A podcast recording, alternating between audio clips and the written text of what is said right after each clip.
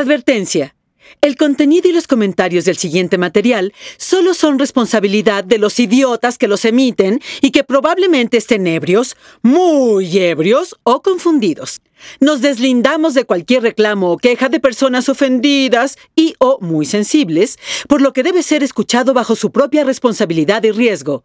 Gracias. Bienvenidos a Güey Créeme, el podcast donde investigamos de un tema de cultura general mientras nos reímos y con suerte aprenderemos algo. Quizás. Hola, yo soy José Luis. Yo soy Neftalí. Y yo soy Alam. Somos ardillitas,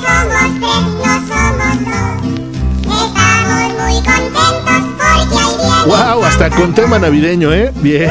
No, una cosa increíble. Hermoso. En el espíritu. Hermoso. ¿Cómo están, chavos? ¿Todo bien? Súper bien, ¿no? ¿Cómo los trata diciembre? Ya. Con frío, güey. Sí, está chido. Está Hace chida la gripa, ¿no? La- las infecciones y, y la tos. Y luego que todos nos besamos entre todos, Qué asco, güey. qué asco. me das. Intercambio de fluidos.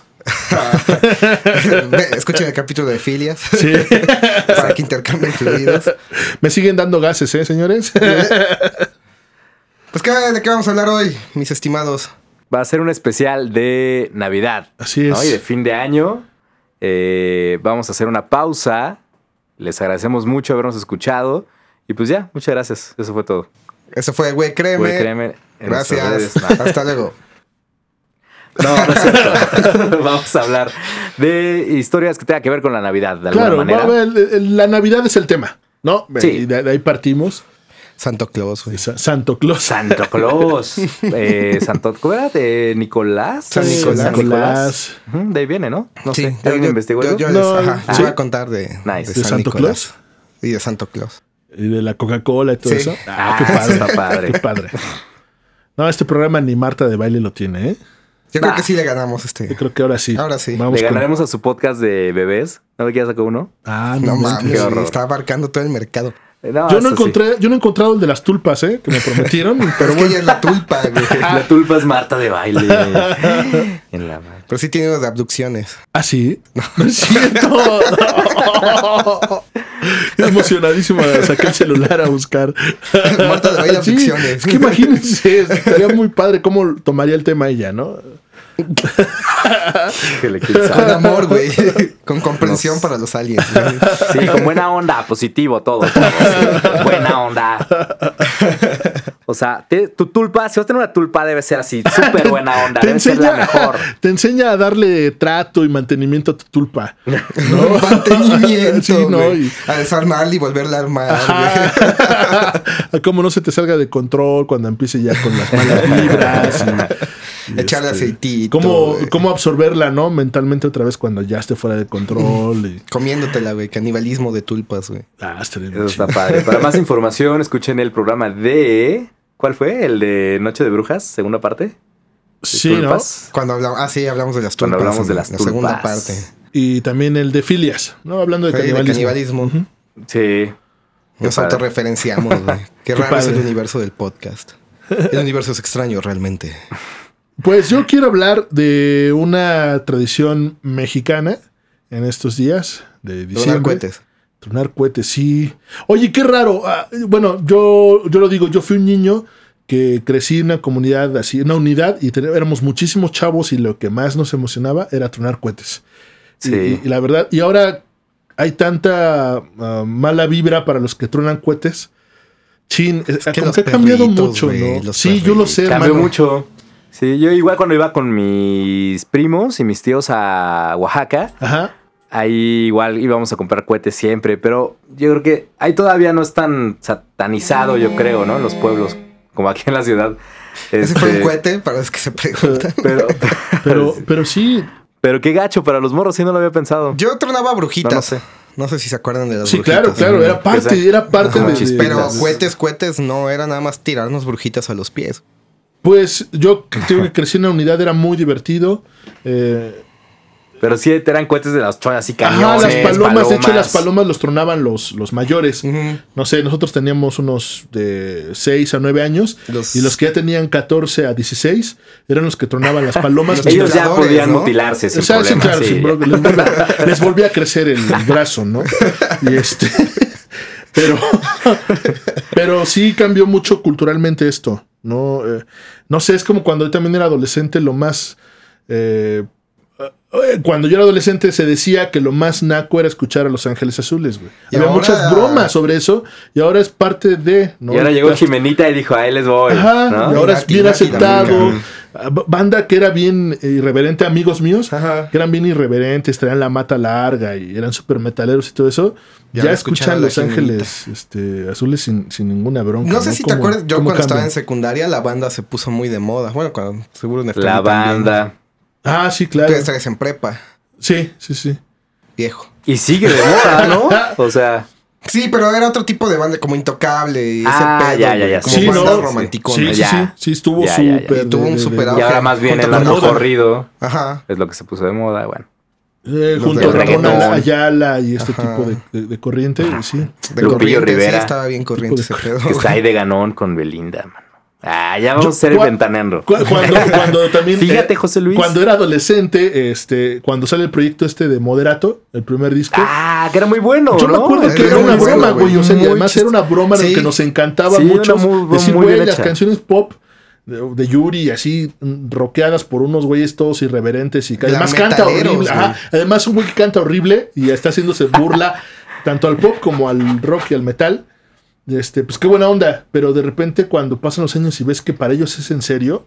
Alguna vez yo fui a una soundcheck Ajá. y, y llegó el baterista de Moderato, este. eh, ah, les debo el nombre, Iram. No, me acuerdo. No me acuerdo. Pero, güey, llegaron en limusina.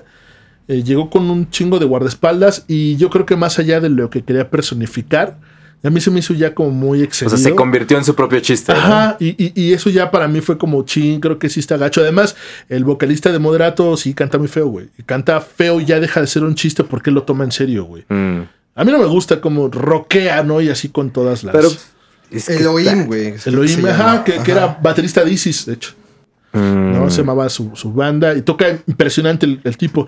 Es más, yo cuando tocaba yo y andaba de novio con mi esposa, este, llegué a ir a tocar lugares pues, ya bien pesados de punk y así, y luego, pues ella, pues niña bien de casa, este, con otro, eh, iba- con un cuate mío, o sea, como que mi cuate nos acompañaba, Ajá. y ella de repente gritaba detector de metal, güey. No, así, güey, así por, por el- por el, por, el, por el cotorreo, simple cotorreo, güey. Pero luego, neta, en el escenario nos ponemos nerviosos los que estábamos tocando, A ver, güey. ¿a qué hora No, güey, pero mi cuate, mi cuate que iba así como echando el paro para que no se quedara sola, güey. No, pero hasta se le bajaba el color, güey. Porque sí la banda sí se ponía como medio agresiva y así. Era, era Pero- en la época del dueto este con De Belinda. Belinda, justo. claro, claro. Que también era un, pues una burla lo que hacían las bandas que igual hacían. Por eso sus decíamos duetos. que estaba chido, pero Estaba era una cagado, burla. pero sí, el chiste duró mucho. Exacto. ¿no? Pues ahorita sacaron una de reggaetón hace poco. ¿A poco? Ajá. Pues Pues es ya, que hay no que importa, comer, ¿no? mano. No, no me acuerdo. Al chile hay que Mentiría. comer y luego sí siento como cosa de, de toda esta gente que vive de esto, güey, de, de la música, y así, y los ves haciendo cosas como ya medio absurdas y, y dices, bueno, pues que hay que comer. Sí. Es lo que. Sinceramente- Sí, claro. O sea, ellos también siguieron porque vieron qué es lo que dejaba, ¿no? Qué es lo que triunfaba, qué es lo que pegaba. Exacto. O sea, todos ahorita están en la corriente del reggaetón. Sí. En su momento, hace Sí, dos años. Porque Jay donde- ha hecho cosas muy padres, ¿no? Azules, sí, claro. Es un excelente músico. Sí. La, y la verdad es un músico como sí, pocos. sí. Toca un montón de instrumentos y los toca Pero ¿qué es lo que bien, deja? Exacto. Moderato, exacto.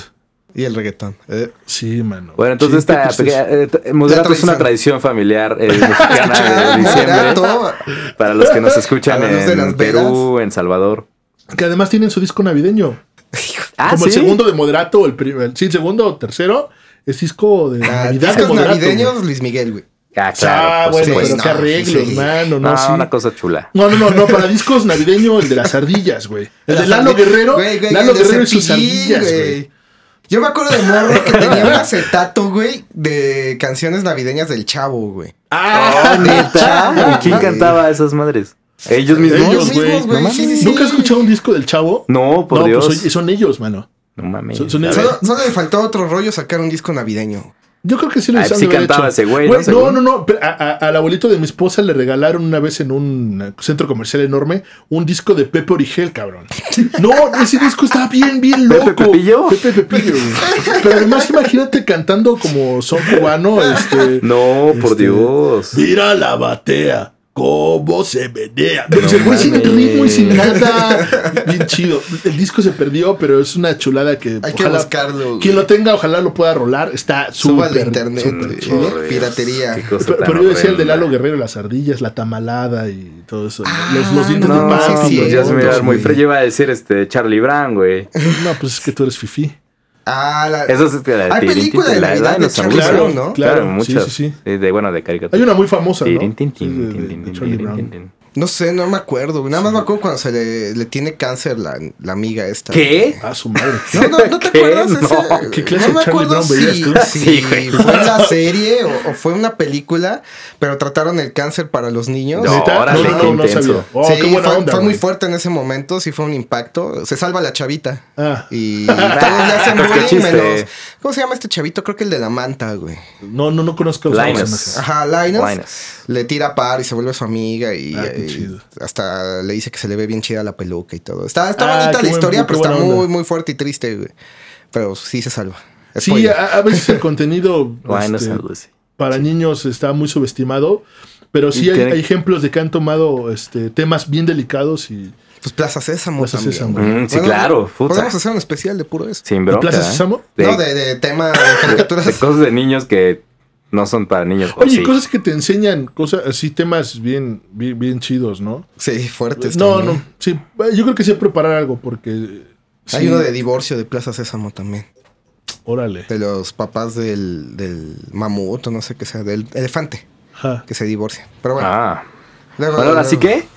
¿Cuál es La tradición tema? mexicana. La tradición Ya. mexicana. De los nos discos. fuimos. No es moderato.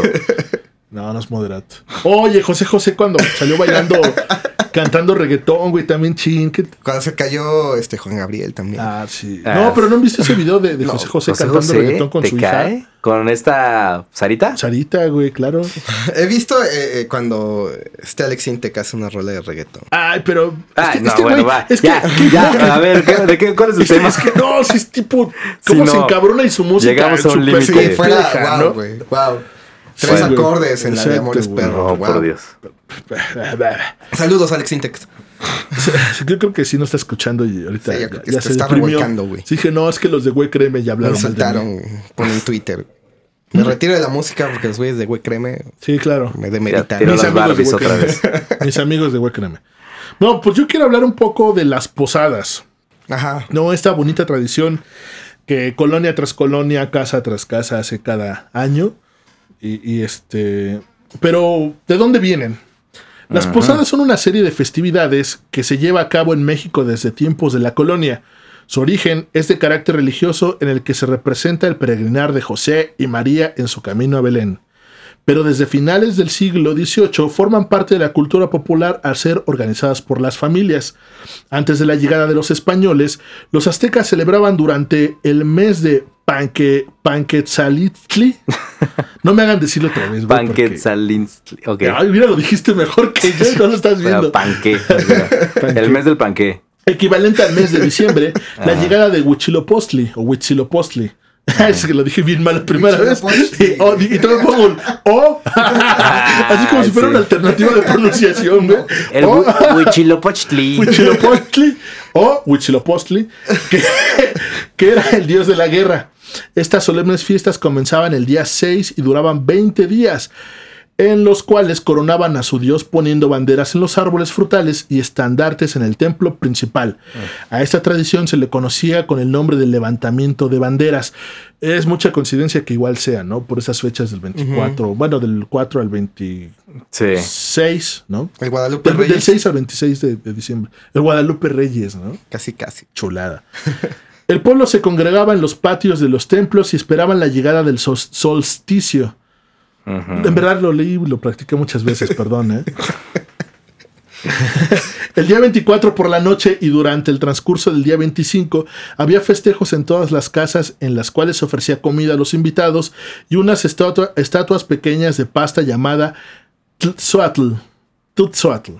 ¿Esto es en la colonia? Sí. Ah. No, no, no, antes, antes. Antes, antes. antes. Ajá, Ah. esto ya lo hacían este, antes de la colonia. Ah, ok, Eso es lo que estaba pasando. Pues no es tanta coincidencia porque si tomamos en cuenta que cuando nos colo- colonizaron, Ajá. tomaron nuestras tradiciones para inculcar la, la religión católica. Justamente la posada es sí, una de ellas. una- Sustituirlas para Ajá. que se Una mezcla. católicos. El antropólogo Fernando Hija- Híjar comentó que la tradición de las posadas surge con la llegada de los españoles a México, en donde los religiosos encargados de la evangelización del pueblo suplantaron, lo que decía Alam, el culto de Dios de la guerra por la práctica europea de preparación para la Navidad, o sea, las posadas. En un principio, a estos festejos se les llamó misas de aguinaldo y desde ese entonces se llevaban a cabo del 16 al 24 de diciembre en los atrios de las iglesias y conventos. La celebración consistía en proclamar la misa junto a con pasajes y representaciones alusivas a la Navidad. Adicionalmente, se daban pequeños regalos a los asistentes, conocidos como aguinaldos.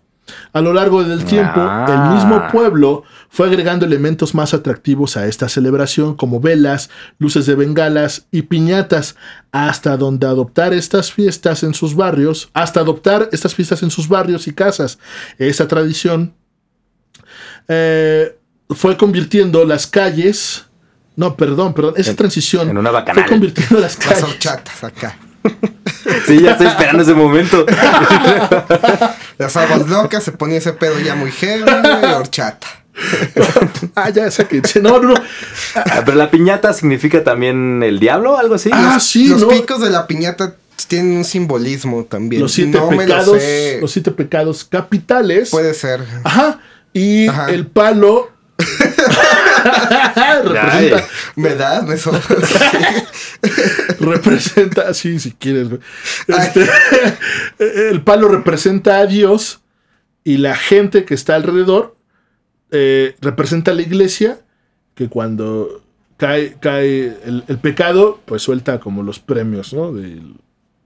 Qué, qué rara tradición, pero está, está Pero funcionó. A, a final de cuentas hablan de que, que el, el- el pueblo antes de la conquista estaba muy acostumbrado a las danzas, a, a- a- a ser muy festivos, al el teatro. El teatro de alguna otra forma ya también lo Sí, traían. de que todo era eh, la- la- el baile, el teatro, eh, la religión, todo era uno, ¿no? Ajá.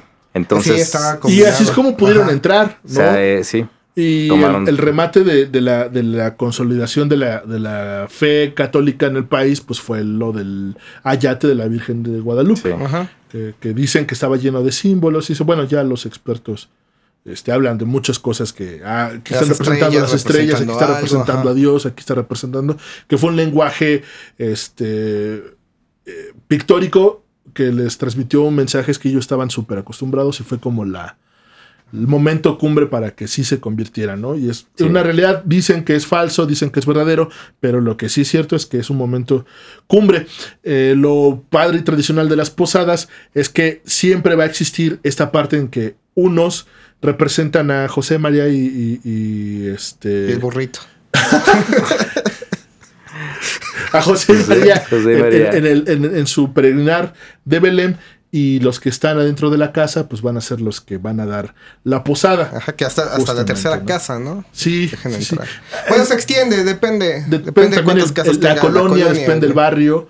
No hay barrios que son súper tradicionales, hay barrios que de plano pues, ya ni la, la tradición la conservan más que el hecho de estar echando Empedando, ¿no? güey, Sí, ajá. claro. Sí, pues, de hecho, actualmente las posadas se ven como pedas. Sí, yo nunca he ido a una posada, o sea, auténtica. No, jamás, no a sé mí qué sí. se hace. Sí, yo sí, tenía sí. un O profesor. sea, cantas, tienes una velita. Ujú. Tenía un profesor de, de clases particulares que en su vecindad hacían cada año y nos invitaban y estuve varias veces, varios años. No, y es que son, son padres. Yo Ajá, crecí en una unidad sí, y sí, también hacíamos posadas. Daban ponche, Ajá. Y, Partían eh, la piñata. Ajá. Ajá. la, peregrinación también. Aquí entre los edificios se organizaba una diaria. El edificio con todos los vecinos organizaban una y así. Y igual, camina- Órale. era- hacías el, el recorrido con la letanía, ¿no? Siempre había alguien enfrente con la letanía. Llegabas, pedías posada afuera de la unidad. Y los que estaban adentro eh, se repartían aguinaldos, la piñata y pues todo, Padre, ¿no? todo, todo chido. Sí, los chavitos contentos, los papás Sí. de repente pues yo creo que sí agarraban la jarra, pero pues no nos damos ni cuenta. A mí no me tocó en las posadas, no, no había tanto alcohol. Entonces también es una Ponche cuestión muy lúdica para que, pues, eh, como una cuestión también de control, obviamente, de la iglesia, Claro, ¿no? Por eso Pues también es contento el lúdica. pueblo. Sí. exacto. Y a los mexicanos que no les gusta el desmadre, No, güey. claro. Y de aquí parte también otro Sí, porque tema daba tragazón, ¿no? de- del que también me gusta, me gustaría también abordar un poquito, es el segundo tema, que son las pastorelas, güey. Ah, Que justamente lo que decía Ajá. Neftali, pues una forma de llegar a la cultura eh, a- Teatro. antes de la colonia, pues fue el teatro y la representación de, y también fue como enseñarles de una forma eh, visual y, interactiva, pues, eh, pues la, la- la historia de José y María y todo esto, que este, todas estas aventuras. Sí. Las que- peripecias las de José y peripecias de María. José y María Sí. eh, que pasaron. Pero además, cómo se han convertido los mexicanos, cómo somos bien, bien pícaros y, y- Y son comedias ya. y son comedias ya. Pero desde hace mucho, Alan. Sí, sí, sí. de- Yo me una- acuerdo en la primaria me tocó ver pastorelas Y cómicas. no, y además, eh, una, una de las de las características de la de la de las eh, pastorelas es que tendrían que ser cómicas o al menos graciosas. Ujú. Y muchos escritores eh, de la colonia, eh, Lizardi, escribieron posas, pe- pe- pastorelas, pero con ese toque gracioso. Ajá. O sea, siempre nos han identificado ese toque, pues para hacer reír y llamar, llamar la atención. Hay una película, ¿no? También que se llama se- se- Pastorela, La sí. Pastorela. ¿no? Con este cochiloco. Ajá, eh, que además, pues creo que el señor se llevó la actuación de la película, ¿no? Creo que estuvo muy bien. Sí, no la he visto toda, pero sí es justo un, un este, ay, no sé a qué se dedica y él quiere ser actor, entonces está muy Exacto. entusiasmado con la, con la pastorela. es como su sueño de al fin voy a ser actor porque voy a actuar en la pastorela. Y, y- y además que, que somos un estado laico. Laico, entre Ah, Exacto, eh, en todas las escuelas, güey. Tampoco. este- No, yo estaba, en católica entonces. a no, bueno, yo fui en gobierno, tú fuiste en gobierno. Sí, sí, también. este, eh, es obligatorio y... Sí, Y la neta sí pasa eso de que la niñita güerita y el niñito güerito es José y María. Y los prietos como yo, pues éramos los Reyes Magos o un pastorcito. Oh, sí, claro. ¿Ustedes no tenían noches coloniales? No. No. ¿Qué es eso? Que era una. O sea, con bronca igual- nos daban nuestra leche de cerezón y Ah, nuestras la- frutilux, leche güey. Estaba bien buena, güey. Ese- Brillaba de la noche, Con pero estaba nos bien buena, eso. ¿no? Con bronca una- nos daban eso que íbamos a tener noches coloniales. Era una noche a la semana por tiempos navideños donde este, se invitaba a todas las estudiantinas y rondallas de otras escuelas a ir a tocar. Había vendimia de los, los mismos papás. Me acuerdo que en la prepa nosotros nos tocó, bueno, a los de área 3 les tocaba hacer su propio negocio. Su puesto lo ponían ahí y empezaban a vender este, artículos, lo que estuvieran vendiendo, Ajá. comida y igual era como tema navideño, las canciones navideñas de las rondallas y estudiantinas. Sí, eh, por mi casa eh, está muy cerca una escuela de La Salle. Y dos de, dos de mis amigos estudiaban ahí y nos invitaban cada diciembre a, la, a las noches coloniales. Ponía Sí, bueno, se ponían chidas, sí, las estudiantinas y las escoletas y tocando. Ajá. Impresionante. Había una escoleta donde tenían dos chavos tocando el pandero. Y Acrobacia, hermano. Acrobacia mientras tocaban el pandero. Pero lo que, lo que iba, ¿no? Que supone que somos un estado laico, pero es obligatorio en las escuelas eh, hacer una pastorela Ajá. cada fin de año. Eh, como anécdota, yo tenía un amigo que, que fingió tener, ir en, estar en una religión, la investigó y todo, no me acuerdo, para no cantar el himno nacional, güey. Estuvo los tres años en, en- en la ceremonia este, apartado. Pero, ajá, se le ocurrió al güey un día y... y- Por chingar, güey. Ajá, y estaba apartado en la ceremonia si no cantaba el himno nacional, ni hacía saludo a la bandera, y ahí lo veía sentado en su sillita, ¿no? Y los, los tres años, pero lo respetaban mucho esto, güey. Ajá. Lo que no lo respetaban y llegó a meterse en problemas es no participar, y lo hacían participar, güey, en las pastorelas. eh, O sea, el Estado a la chingada, pero Exacto. lo importante era la Y religión. es una secundaria gubernamental, güey, y era técnica. Y Ajá. tenía broncas porque. ¿Cómo no vas a participar en la pastorela, güey? Además, eres morenito, güey. Tienes que ser Baltasar, cabrón. Falta Obvio. un negro. Obvio. en, en la primaria me tocó ser Baltasar, güey. Y, y mi jefa, bien, bien chida, pues decía: Es que, ay, ¿cómo te pinto la cara de negrito, güey? Así, O güey. sea, jefa, ¿no me estás Así viendo? chal, bien bonita de mi mamá, pero se le ocurrió, no sé de dónde, mamá era educadora. Ajá. Entonces no sé de dónde, güey, se le, que- se le ocurrió quemar tortilla, güey. Ah. Y después destrozar la tortilla y con eso la pintarme puso. la cara.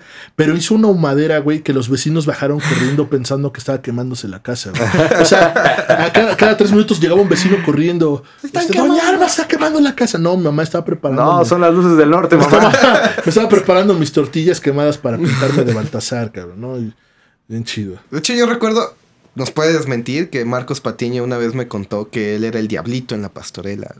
¿Neta? Le tocó ser diablito. Ah, qué Y padre. también estaba con Gigliatz en las pastorelas. Y ¿Pero no morros, qué otro o co- cómo? No, no, no, ya de O sea, actores de teatro. profesionales, Sí, ya, ya de teatro, teatro, güey. ¿Y la, la guela que era? No sé, le Yo- voy a yo- Bueno, el no, señor no, dudo pero- que sea José. dudo que sea José, dudo que. Era, burrito, era el diablo, ¿no? creo que era Diablito también. Sí, Miguel Ángel Gigliazza, Era también árbol, conocido como... La ¿A, a-. quién, quién lo, ¿Cómo lo ubicarán? La Mole. Este La persona- la Mole. El Diablo. El Diablo. Vito Corleone. En nuestros especiales de Noche de Brujas se le hizo la introducción. Ah, Sí, exactamente. fue. Ahí está. Don- don el, el El narrador, Conde Conde Pátula. Ah, sí. Para que lo ubiquen. Sí, claro. Un Muy saludo bien. a Don No, pues Guillermo. muy interesante lo de Las las tortillas quemadas. y, lo- y las tortillas quemadas, Es mano. buena técnica. Si No, alguna mamá nos está escuchando y le tocó. Sí, hay mucho humo, pero sí. Sí, mi jefa bien, bien bonita pensando que tenía que cumplir el requisito de ser de que bonito. negro, ¿no? Sí. Qué padre. ¿Ustedes traen algo más? Yo- quieres, Sí, pues me- eh, en estas épocas eh, navideñas tenemos siempre espíritu bondadoso, amable, bonachón. Y por eso se me ocurrió hablar de genocidio un poco. Qué hermoso, güey. El capítulo pasado nos dejaste impactados, mano. Hoy vas a hacer lo mismo. Va a ser lo mismo, No, perfecto. no tanto. Bueno, es que yo dije eh, una historia creo que no sé si es navideña necesariamente, pero, pero se recuerda mucho en estas épocas. Obviamente ya lo mencionaste, eh, se rememora eh, el viaje, las aventuras de eh, María y José hacia Belén. O sea, hay, hay como varias versiones, ¿no? Pero supuestamente vivían en Nazaret, ¿no? Eh, José y María, y tuvieron que viajar a Belén porque tenían que hacer un censo. Sí. Tenían que, que, que tenían que hacer un trámite, José, básicamente, ¿no? Entonces María estaba embarazada eh, y tuvieron que hacer ese penoso viaje hasta, hasta Jerusalén. Eh, y entonces, ahí les va mi investigación sobre esto. Tiene que ver con Herodes, ¿ustedes lo ubican? Sí. Claro, luchador, ¿no? El- no. ¿El ¿A del poco hay un luchador que se llama Herodes? Claro, eh, hay había un luchador ¿Te que se llamaba Chacho Herodes, güey. Y uno de mis primos, por chingarme de morro, me decía Chacho Herodes. Chacho Entonces, Herodes. Hasta la Órale. fecha, mis primos, así, luego de repente me dicen Chacho, güey. Sí, por eso lo recuerdo. Infancia es destino. Chacho, decía sí, Herodes. claro. Bueno, entonces nuestra historia comienza cuando se anuncia el nacimiento del Hijo de Dios. Eh, una estrella misteriosa guía a unos sabios de Oriente hacia Jerusalén, donde preguntan por el nacimiento del rey de los judíos. Entonces Herodes el Grande, rey de Judea y auténtico rey de los judíos, se entera y les pregunta, pues sí, ¿no? Y les pregunta a, a los estudiosos eh, dónde está escrito que van a ser el Mesías. A lo que le dicen que va a nacer en Belén. Y entonces le pregunta a los sabios también, ¿y cuánto tiempo han visto esta estrella? No, pues dos años. Entonces se supone que es un viaje largo, obviamente no viajan luego, luego, pero por dos años han visto esa estrella y los lleva hasta ahí. Entonces él les dice, bueno, aquí en Jerusalén no está, van a ser en Belén, váyanse para allá, investiguen y regresen y díganme dónde está para yo también ir a adorarlo, obviamente, al Mesías. Guiño, guiño. Guiño, guiño. cling, cling. Entonces a mí me surge una duda que alguna vez había investigado, al igual y tú sabes más. Jesús. ¿Por qué? ¿Por qué, por qué la estrella los llevó primero a Jerusalén y no directo a Belén? Porque es la estrella del norte, güey. Ah, esa es la, Ajá, la- ajá. la respuesta. Órale, este güey sí sabe, sí. ¿no? O sea, la van a ver siempre en la misma posición. De hecho, se ve en esta época. Sí, claro. es una- bueno, la estrella. Esas son las luces del norte, mamá. Sí, era la estrella del norte, güey. Órale, qué chido. en algún lugar había oído una, una versión mucho más interesante. O y, sea, mucho- desacredito lo que me dijiste, y güey. por lo tanto menos, menos. No, o sea, obviamente, sí, claro, ¿no? Es, todo es este. Todo se puede explicar.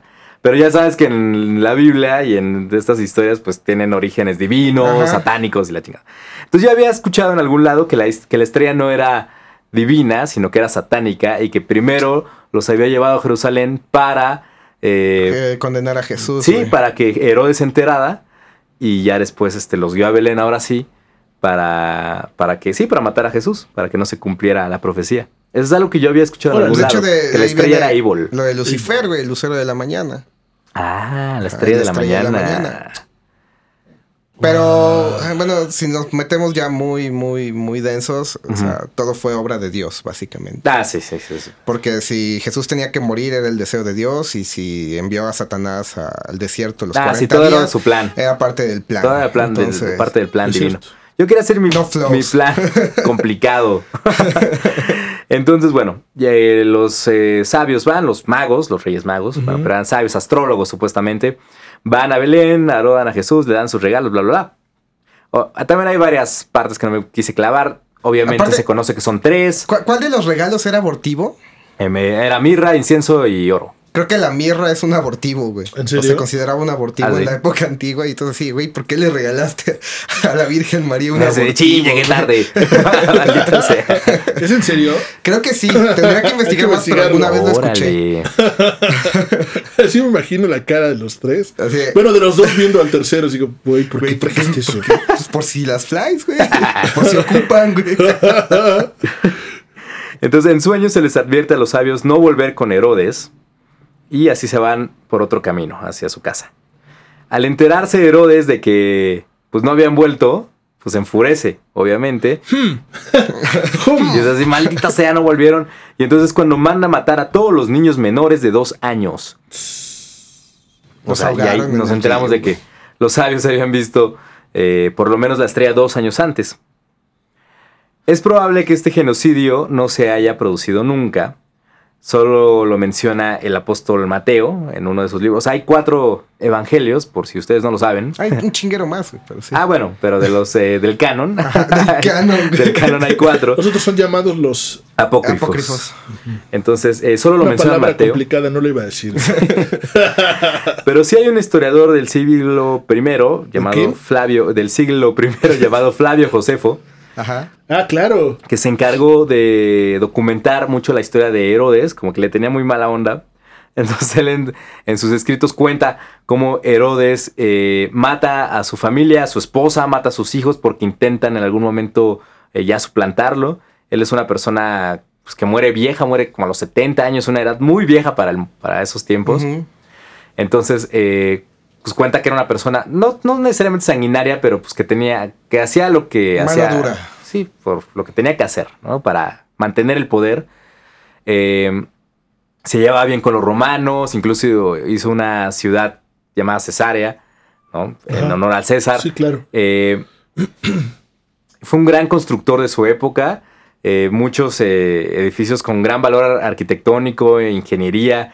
Era como, como el Moctezuma, así que tenía sus baños dentro de, Ok, de- sí, de- sí, sí. en un palacio en el desierto con eh, canales, acueductos. Agua corriente, digamos. Muy cabrón, Ajá. muy, muy cabrón. Entonces, bueno, es la parte histórica, pero en este historiador menciona todo esto sobre Herodes, pero nunca menciona un genocidio de bebés, que sería algo eh, Sí, pues, no, destacable, ¿no? en su biografía, pero no lo menciona. Eh, podría ser que tal vez la cantidad de habitantes en Belén y en sus al- alrededores para la época pueda ser una explicación. Eh, puede ser que cuando nosotros oímos la palabra genocidio, pues nos, obviamente nos remite a miles, cientos o miles de Mataron víctimas. como 10, güey, que era la Sí, y población realmente en Belén, probablemente, según estudios, en la época puede ser que tuviera 300 a 1000 habitantes, un pueblo chiquito, y que los niños menores de dos años no superara los 20. máxima. Ajá. Entonces puede ser que por este motivo Flavio no se enterara y eh, pues no le haya dado importancia, ¿no? Simplemente. O Eh, que eh, nunca pasó. O que la historia la escribe quien los ganadores. Claro, que ¿no? también Entonces sea también- una analogía de que eh, Jesús sobrevivió eh, a pesar de que se le iba a matar desde chiquito. En la historia, un ángel advierte a, Jesús, a, Josué, a, Josué, a José en sueños que huya a Egipto porque lo quieren matar. Y entonces pues, se va con María y se va con, con Jesús a Egipto, que también se cumple otra profecía donde dice, traeré a mi hijo de Egipto. Ajá. Muy interesante, no sé si a ustedes les lata la, la mitología bíblica. La mitología para los que no creen, la historia para los que sí, pero a mí se me hace muy fascinante, la verdad. Eh, también Herodes no era querido por su pueblo por no ser un judío puro, ya que recién su abuelo se había convertido al judaísmo. Y él se había casado con una princesa judía también para legitimarse como, pues, como rey, ¿no? Tal Ajá. cual. Pero el pueblo lo despreciaba por lo que ya les había dicho que tenía trato con los romanos. eh, entonces, él sí tenía razones para... eh, Querer echarse a Jesús. sí, para, para verse amenazado, ¿no? Ah, por la... Por es- esta- este ser que había nacido que, que era el rey de los judíos, pues decía, pues, ¿qué pasó? Pues el rey soy yo, ¿no? Entonces, por el perder el miedo al trono también puede ser que, que lo haya hecho, ¿no? El mito de los genocidios, del genocidio de los bebés. Que al igual y no fueron muchos, entonces para que no se malviajen. entonces, gracias a esto se ha creado la tradición del Día de los Santos Inocentes, celebrada el 28, de 28. diciembre, que por eso se le relaciona, yo creo. Al igual no tuvo nada que ver, ya sabemos que las fechas eh, no son exactas. Seguramente Jesús no nació el 25 de diciembre. Eh, por los pastores también, había mucho frío. Nada coincide, pero pues nos gusta creerlo. coincide también. Inspiró numerosas obras artísticas este relato, en particular en pintura y escultura, y su difusión en la cultura universal en torno a la figura de Herodes eh, lo ha convertido en el arquetipo de los opresores que no dudan en cometer crímenes eh, por miedo a perder el poder. Órale. Es la historia de Herodes y eh, la matanza de los inocentes. ¿Cómo la ven? No, no ¿Ustedes presten, sabían esta historia? no presten nada el 28 de Sí, diciembre. no, no se Somos- crea nada que sale en internet. Sí, claro. Justamente ya- esto, ¿no? Ya chistes viejos, güey. Estoy embarazada, güey, ya, o sea. Sí. ¿Y qué? Muy viejo, güey. ¿Se acuerdan de esta broma del periodista en qué? Michoacán? Del, del McDonald's, del Ronald McDonald que, Que se está en, movió. ajá, que está en una banca y se movió, ¿no? No. Se hizo hasta una historia. Sí, es una leyenda urbana. Pero fue un 28 de diciembre. Ah, sí. Sí, claro, ahí está la, la- la nota, ¿no? Y, Sí. ¿Por qué se, por qué se convirtió en una broma? porque somos mexicanos, mano. No, Eso no, no sí sé. no sé. ¿Cuál? ¿Por qué se convirtió en una broma? Sí, el Día de los Santos Inocentes, ¿no? O sea, si viene de, de una historia Sí, triste, sí, sí, sí. supuestamente, Inocente macabra. palomita, pum. Inocente palomita, que te dejaste engañar. Pues es Por eso no presten, no presten nada. Es el origen. Ajá, no prestes, no, ¿cómo es? No te embarques. Ah, no, No, es martes. Eso es martes, Ni no te te cases embarques. ni te embarques. Bueno, igual aplica, ¿no? Para el Día de los Santos Inocentes. Sí, bueno, sí. es- No rima, pero sí.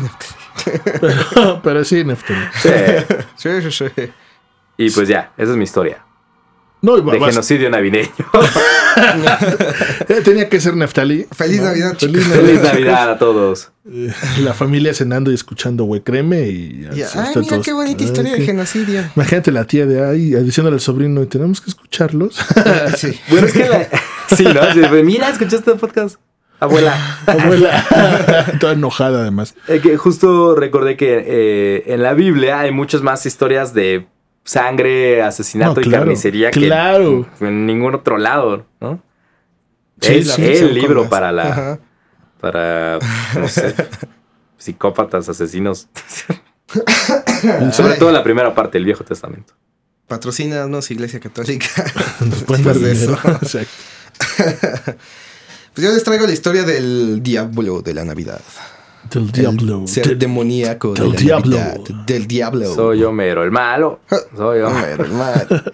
No, pues de un ser de nombre Krampus. Quizá lo han Ah, escuchado. sí, claro. El, el amigable Krampus. Yo ya lo escuché, ¿me puedo ir? Oh, Sí, si quieres. No, pues, yo no me acuerdo. No, échalo, échalo. No, hombre, ¿cómo crees? Pues a diferencia del hombre que trae felicidad a los niños una vez al año, este ser llega por la noche de Navidad y en lugar de traer alegría carga con desesperación y miedo.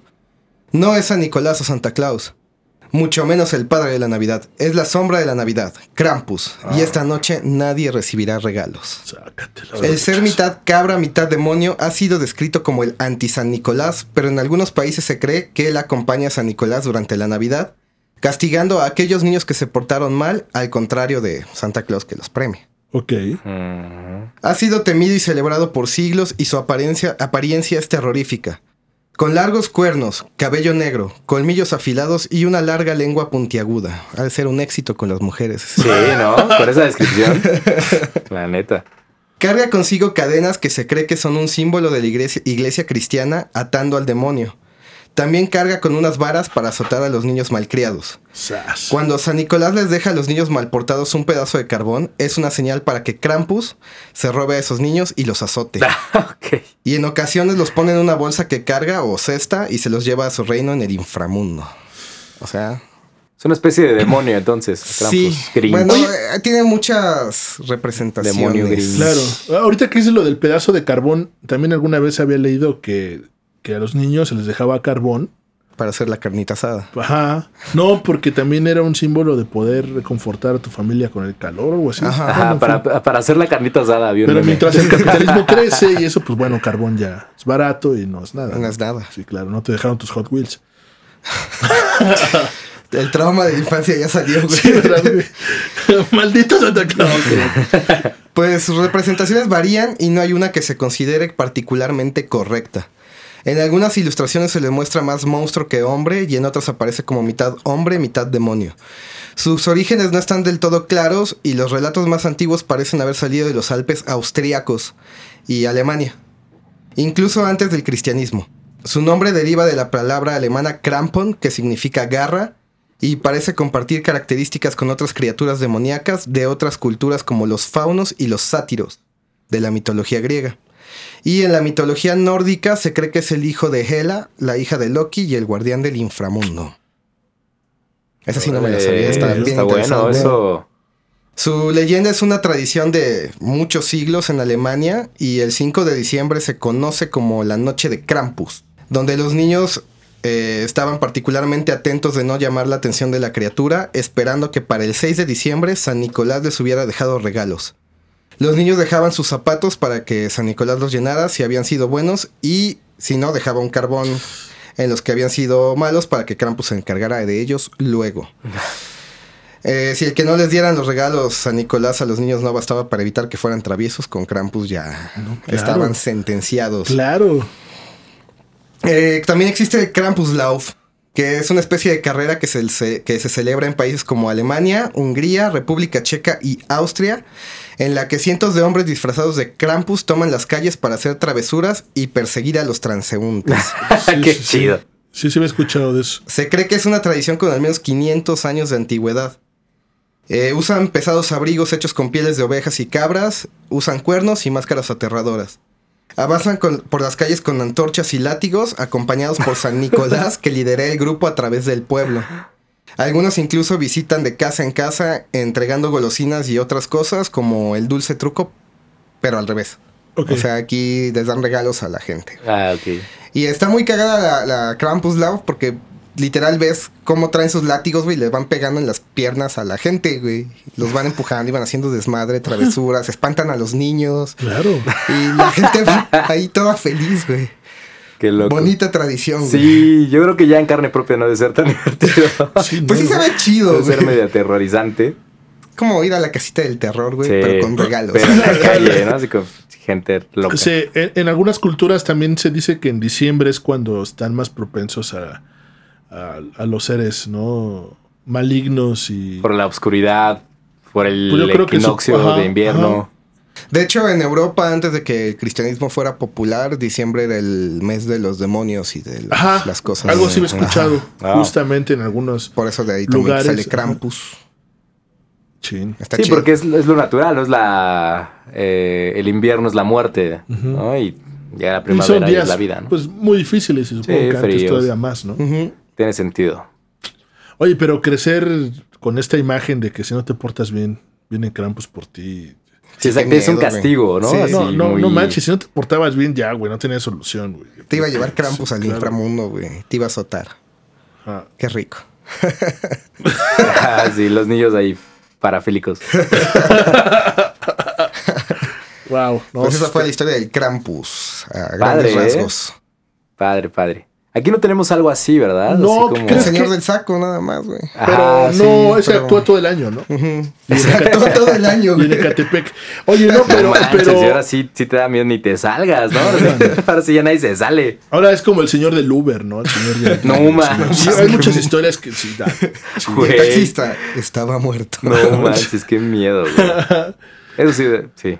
Está, Sí, da está horrible. Pero ¿qué crees que, que aquí yo creo que era el momento? Bueno, culturalmente creo que esa es una etapa de mucha paz y mucha amistad. Tú lo dijiste ahorita antes de empezar tu historia, hiciste el remate, ¿no? Ah. De, de- de- por eso ahí te va un- una historia de genocidio. Creo que sí nos las han suavizado. Eh, esto de la pastorela, pues es justamente esa historia de los pastores y las, las aventuras que viven los pastores y es comedia. Y, y probablemente el- el- el- la evangelización fue muy agresiva en otros puntos, pero creo que en diciembre se portaban pues, más humanos, ¿no? Con, o sea, de, de- de enero a noviembre, pues sí les daban sus madrizas, pero en diciembre, pues era el, el mes del Es que era perdón, es una cuestión de control bien eh, activa-pasiva. Sí, ¿no? exacto. Como Entonces, como que en poquito. México no tenemos esta imagen No, más que el chamuco, el Ajá. diablo y. Sí, ¿no? Era, sí, justo eso, como que te dan un zap y después te dan un dulce, y ahora así funciona la evangelización. Pablo, Pues de todos, mucho yo aquí. creo, de todo, ajá. Exacto. Una vez estaba le viendo un, un documental hace muchos años también, no me acuerdo, de, de- de la representación de los demonios o la, la representación del, del demonio, del diablo en sí. Y, y dicen que hubo un cambio mundial a su forma de verlo gracias al- a la Divina Comedia. Ajá. Que, que Dante fue el que empezó a darle mucha forma a los, a los demonios, que sí, Sí, se los imaginaban Todo feos. el infierno. Sí se los Pero imaginaban feos, sí se los imaginaban que era así. Porque igual, más allá de lo imaginarse, pues igual sí estuvo aquí en la tierra y estuvo este, haciendo de las suyas, pero gracias a Dante se pudo representar todavía mucho más grotesco. Mm, Los Y castigos ahorita que estaba había diciendo Alan cómo, lo, cómo se describe, En Krampus ajá, es, es muy dantesco. O tal vez no, tal vez Dante tomó tomó referencia, a referencia, eso. porque además es mitológico, es Sí, súper sí, sí. viejo. Sí, Desde la mitología Sí, nórdica. exacto, que es dicen que si el, el- el río, no, que si el río suena es suena. porque agua lleva, ¿no? Y, Sí, justo a un fauno totalmente, ¿no? Eh, Sí. Se parece. Y la figura bíblica del demonio, pues es Es un ángel, un ser ajá. hermoso, ajá. lleno Bueno, de luz. ¿no? hay variaciones, pero sí. Es como que nada que ver con el La, la chivo, ¿no? actual dice que es un ser hermoso, ajá. Al que te quedas anodadado ante su belleza y no sabes cómo responder. Porque nunca has visto un ser ¿Quién- tan bello, güey. ¿Quién sería? A ver. Este, Este- Ryan Gosling. Ryan Gosling, sí, no sé. ¿Qué te imaginas? No lo sé. es que lo hace. ¿Quién es? Ah, no, esa es Gabriel en la de Constantine, esta. Esta morra Ah, rara. Este, ajá. Pero ¿Quién sería Satanás? No sé. no, no sé. En- llegaría en forma de Scarlett Johansson. Sí, justamente Sí, pensé en Scarlett Johansson, así, Quémela. en la madre. Sí, qué Sí, chido. pues sí. Pues les voy a contar cómo la Coca-Cola influenció la imagen del Santa moderno. No. No, es Sí. cierto, eso yo no lo creo. Sí, sí Ah, pasó. sí. Ay, sí, güey, o Es sea, que si piensas en Santa Claus está tomándose una coca, güey. Yo sí pienso en Santa y Claus. siempre te imaginas en su traje rojo de Exacto, gorro, sí, güey. sí, Pues sí, hay una sí. razón. Es más, por qué, pienso en güey. Santa Claus y se me antoja una coca. güey. Pues ahí les va. Les no voy a una contar un- Pepsi, una coca, güey. Sí, Sí. ¿no? O sea, no nada no. de Pepsi, nada. Pepsi, Pepsi. también intentó en mercadotecnia ¿Sí? una vez, pero no. Ah, sí, cierto. sí, no, sí. o sea, eh, Santa Pero ya está muy arraigado. Bueno, a ver, cuéntanos. Les voy a contar un poquito del origen.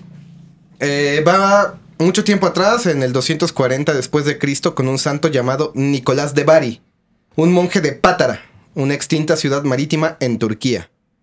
Famoso por donar su fortuna y ayudar a los pobres y enfermos del país, su popularidad se extendió por toda Europa, incluso hasta los siglos XVIII y XIX, donde inspiró una serie de imágenes que otorgaban presentes, incluyendo el Christkind en Alemania. En Inglaterra eh, se convirtió en el padre de la Navidad, que llenaba las calcetas con regalos. En Suecia era el Jultomten, Jultomten, que era un alegre elfo que repartía regalos sobre un trineo tirado por cabras. Si pueden buscarlo, Órale. se ve muy cagado. Nice. Y la Belfana era una mujer bruja en Italia que bajaba por la chimenea y dejaba regalos. Santa Claus llegó a América después de que se escribiera un artículo en un periódico neoyorquino en 1774 sobre un grupo de familias holandesas que se reunían para un festín conocido como Sinterklaas, que se traduce a San Nicolás o Santa Claus. Alrededor de los años 20, 1820, es cuando las tiendas comienzan a promocionar la Navidad, ahora con la imagen del popular Santa Claus. Comenzó a aparecer en los centros comerciales para atraer clientes y en 1890 el Ejército de la Salvación, que es una denominación del cristianismo protestante, comenzó a enviar a tipos vestidos de Santa Claus para pedir donaciones. Y no sé si ustedes han visto en las películas gringas principalmente el clásico Santa Claus con una cubetita roja y su campana pidiendo donaciones. Sí, sí, con la campanita sí lo De recuerdo. ahí salió, güey. Ajá, Órale. ok. Ahora nos adelantamos a la Gran Depresión. Coca-Cola estaba buscando hacer un rebrand o cambio de marca. Las bajas ventas, particularmente en el invierno, hicieron que buscaran expandir su mercado. En este entonces la Coca-Cola todavía era considerada como una bebida medicinal o un jarabe. En los años 20, Coca-Cola empezó a utilizar a Santa para sus anuncios, pero no era como lo conocemos hoy. A veces lo pintaban alto, a veces delgado, a veces lo, vestían como con corona y lleno de gemas, y otras veces simplemente era como un enano gordo. En 1930 las lanzaron al más alegre y regordete Santa Claus disfrutando en la fuente de sodas más grande en San Luis, Missouri. Un año después, el artista Haddon Sundblom recibió el encargo de dibujar a Santa Claus disfrutando de una coca y quería que esa versión de Santa fuera más auténtica. Para eso utilizó un modelo real, un amigo suyo y vendedor retirado llamado Lou Prentice. Se inspiró en el poema. A ver, tú, pinche Lu, te voy a pintar. te voy a pintar. Estaba gordo, güey, regordete, Sí, rosado, güey. Eh, él se inspiró en un poema que se llama Una visita de San Nicolás por Clement Clark Moore. Es muy famoso este poema. Y con esto el Santa moderno fue inventado. Estos anuncios fueron populares entre el público y Sunblum continuó pintando a Santa cada año. Como dato curioso, los lienzos eran muy caros en esa época y el segundo anuncio lo pintó sobre el original. Entonces, el primero no existe, güey. Qué loco. Órale. En 1942, Coca-Cola decidió que no había forma en que Santa Claus repartiera todos esos regalos él solo y le inventaron un patillo llamado Sprite Boy. No. Búsquenlo. Eh, Ay, sí, qué poca horrible, madre. Eh, lo curioso es que todavía no se Sprite. inventaba el Sprite, güey. La bebida Entonces, Sprite. Ok. Sprite venía de elfo, de, Ah, de, ok. de duendecillo, güey. Ajá. Faltaban como 40 años para que se Y por inventara. eso es güey. verde. Ah, todo tiene sentido, güey. Eh, 33 años después lo retiraron. No, espera, no, fue tanto. Bueno, lo terminaron retirando, güey. No O pegó. sea, no, no pegó, güey. Ah, Sprite Se fue a su planeta. Sí. Ajá, Y murió. Se murió en de camino a su planeta. Sunblum siguió haciendo anuncios para Coca-Cola por 33 años e incluso después de que se retita- retirara, Coca-Cola siguió haciendo sus anuncios basándose en el Santa de Sunblum, al igual que el resto del mundo. Sus pinturas originales son tan populares que han sido exhibidas en museos como el Louvre y los originales se encuentran en el Museo de Coca-Cola en Atlanta. ¿Cómo se llama el, el pintor, el artista? Se apellida Sunblum. Sunblum. Sunblum.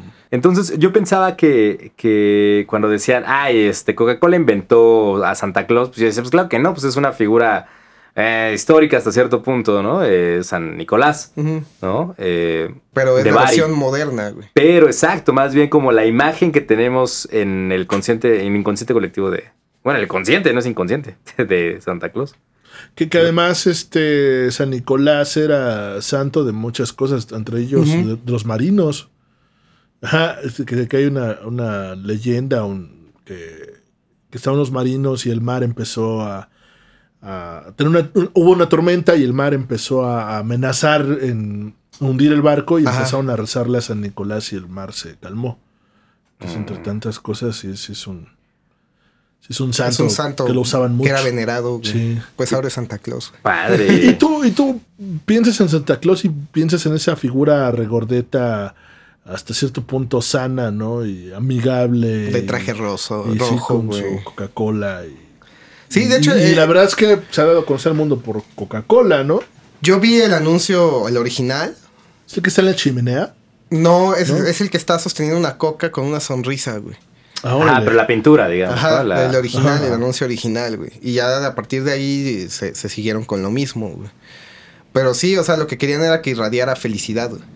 Es que eso Porque- es lo que vende Coca-Cola, ¿no? Igual sus comerciales, igual siempre dice felicidad, siempre es lo que te vende, ¿no? Que cuando tú estás feliz cuando tomas Coca, básicamente, ¿no? Y aparte- estás triste, toma Toma Coca. Toma Coca, te va a hacer feliz. Aparte fue cuando hicieron el cambio de que le quitaron el extracto de cocaína a- por cafeína. Ah, pues así que chiste. Por eso fue el rebranding, güey. Ok, sí, justo para entrar Para, otra vez para al entrar otra vez mercado. al y- mercado, güey. Órale, está, está canijo. Y Es después inventaron malvada al también. pinche oso polar ese que también fue bien famoso. Ah, y eso sí, está muy bueno diabetes, porque ¿no? des- después sacaron la imagen del oso con diabetes, ¿no? sí, es Sí, cierto, está- güey. esto fue muy buen golpe para los Sí, activistas. claro. güey. A ver, fue muy, muy buena idea haberlo hecho así. Que sí te impacta, güey. Sí. Sí, sí. Vendiendo azúcar a los niños. No vendan azúcar a los niños. No, otra cosa que no deben hacer. Lo hace, güey. Eh, que también, por ejemplo, el creador de Dr. Peppers Ajá. este, era un súper, súper fanático a su producto porque decía que era mucho más amigable con la salud y estaba hecho de mejor No forma que la Coca-Cola.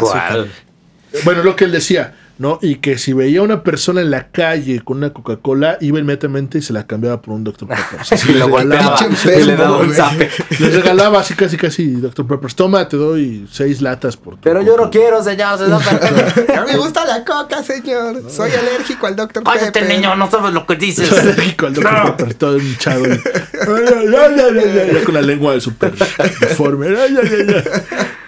Mamá. Por eso no triunfó. Mira, su mercadotecnia Sí, estaba muy está mal. mala. Pero a mí sí me gusta el Dr. Pepper, güey. Ah, sí. Así a base de zapes te lo meto. A base de saber, me el Dr. Pepper, güey. Chin, no, sí está, está buena esta historia. Está porque buena. en México, ¿qué tanto impacto tenemos? Obviamente ya. No, creo que ya me contesté. Es que ya, ya en las plazas, entonces ya lo están metiendo demasiado de es unos que, años o para sea, acá. ¿no? parte de la historia que, que les conté es que llevaron a Santa Claus a los centros comerciales para atraer a la gente en la Gran Depresión, sí. güey. O sea, una forma de... Eso, la vender felicidad, güey. Eh, donde yo crecí, repito, en Nueva Unidad, eh, casi nadie decía que le traía regalos Santa Claus. Creo que no fu- fuimos niños de Santa Claus. No sé ustedes cómo les fue en ese, en ese aspecto, pero creo que a mis jefes hasta se llegaron a sacar como la onda de que fue el niño Jesús o no sé. Ah, Mis sí, también, güey. Mis papás no eran muy dados a, a Ah, Santa sí, el que Claus. trae así. regalos, el niño Dios. Jesús. Ajá, a Santa Claus no. Creo que era más el asunto de los Reyes Magos porque también ellos crecieron así. Ajá. Pero pues también eran unos abdulas, o sea, ay, bueno, pero en fin, o sea, a final de cuentas, pues era eso. nuestros, ¿no? este, este, sí. No, o sea- Nuestros- los compañeros de Medio Oriente. Los escuchas Y en Medio algunas Oriente. casas no llegan los Reyes Magos, por ejemplo. ¿En serio? Sí, es tradición que tampoco haya. ¿Aquí en México? Magos. Ajá, aquí en México. He Órale. conocido familias que no llegaban los Reyes ¿Y Magos. quién Pero llega? llegaba Santa Claus. Pero llegaba Santa Del Claus. Krampus. Es hora del Krampus. no, papá, no. No, tío, no, ¿no? Ah, qué, no, perdón, disculpa, qué, qué Basta, horrible, qué horrible, no. Empezamos con los Ya- chistes ya de tíos. Puta, no, mucho. si tienen un tío así, demándenlo, denúncienlo, rompanle el hocico, la neta. La- Aplíquenle Que un. Krampus. Ya Avísale. imagínate un tío. Ay, voy a vestir de Krampus este año. Güey, siempre va Siempre va, a haber siempre va a haber un primo, un vecino, alguien que, Sí, que tú culero, veas, que tú veas que le puede romper la madre a tu tío, hazlo, cabrón, hazlo, güey. Hay que empezar pues, una línea de créeme. ayuda, güey. Sí, no, no manches, güey. Sí. De partir madres a ti. Vayan al psicólogo. Esto es lo, es lo que nos dejó este podcast. Sí, Si tienen un tío abusón, rompan el hocico. Busquen quién le puede romper el hocico. Neta, güey. Creo que hoy es un buen momento para denunciar, güey. Y siempre va a haber alguien que le rompa el hocico. Si no, no se preocupen. Va a caer en la cárcel y en la cárcel le van a hacer cosas bien chingonas. Le van a aplicar un Krampus. Sí, no, no, no. Es- Creo que sí me enojé, man. Sí, sí. Pues ya, se nos agotaron las historias al parecer. Eso fue, güey, créeme. Pues muchas gracias. Pues pásenla bien. Nos vemos el próximo año. Sí. Qué. Nah. Vamos a hacer un, un- una pequeña pausa para organizarnos. Eh, o sea, no vamos a sacar episodios ya cada semana, ahorita, ¿no? Sí, no. Vamos a tomarnos pues, fin, por fin de año un descansito. Descansín y... No, y agradecerles porque no pensamos que alguien nos escuchara. Sí, no. Nunca Ajá. creímos que llegaríamos a alguien. Sí, y, y gracias por sus comentarios, por sus Sí, mensajes. muy padre. la Tenemos verdad. en cuenta lo que nos han sugerido también. para- Exactamente. Vamos a planear regresemos. cosas bien chingonas para el próximo año. eh, con mucha más organización. Claro. Este. Prometemos estar más activos en redes sociales. Sí, tenemos, o sea, hemos aprendido mucho. Y gracias a los comentarios también nos hemos eh, enriquecido. Y muchas gracias, gracias por escucharnos, de verdad. Que tengan muy feliz año. Y felices fiestas. Felices fiestas, es- pásenla suave, tranquilos. No maten a nadie, nada de genocidios. no quemen cohetes. Chin. Chin. Sí, Los no. planes de Navidad ahí van. O hagan en un lugar aislado, ¿no? También. Ah, no. ¿Qué, güey? Sí, Quemar- cierras quemar en el cohetes, baño, güey. quemar la cohetes. paloma, güey. ah, ah, ya Ah, entendí. cohetes, ah, ok. ah, oh. Todas las historias que les contamos para que no las hagan. Exacto. O sea, son cosas que no deben hacer. Es una guía para el don't. ¿no? Johnny Dant. Pues nuestras redes estamos en Facebook y en Instagram como Créeme Podcast. En YouTube también nos pueden escuchar. Y nuestro correo es gmail.com Que nos manden cosas. Bonitas. Bonitas. Fotos sí, de sus ombligos si quieren. sí, exacto. Les repondremos con una foto de nuestros ombligos. Eh, ¿Algo más, chicos? Nada ¿Qué más, pues agregar? muchas ¿Qué gracias. aprendieron hoy? Ah, Híjole. a no matar bebés. Muy bien. Sí, güey, sí. No lo Sí, hagan. sí. O si sí que sean menos de 20 y así ya. No cuenta ya no cuenta para la historia, güey. Que si encuentran un carbón en sus medias o zapatos navideños, pues ya se preparen. Se chingaron. Mm, Que voy a ser el diablito en la próxima pastorela. Es No, mi objetivo bien, del eh, próximo año. que te metas una pastorela. La pastorela sí, de güey, créeme. Yo no tuve educación católica, entonces no. Se me hace muy curioso, se me hace muy, muy interesante. Pastorela, el musical. Bueno, déjalo, la, la- la educación católica, pues en cualquier escuela se hacían. Pero pues yo nunca. ¿Nunca pasaste de ¿no? el árbol? No. el arbusto uno, güey. el burrito, güey. Pues muchas gracias. Esto fue Güey, créeme. Eh, nos estamos viendo. En este nuestro programa, güey, créeme. Yo soy Neftalí. Yo soy José Luis. Y yo soy Alam.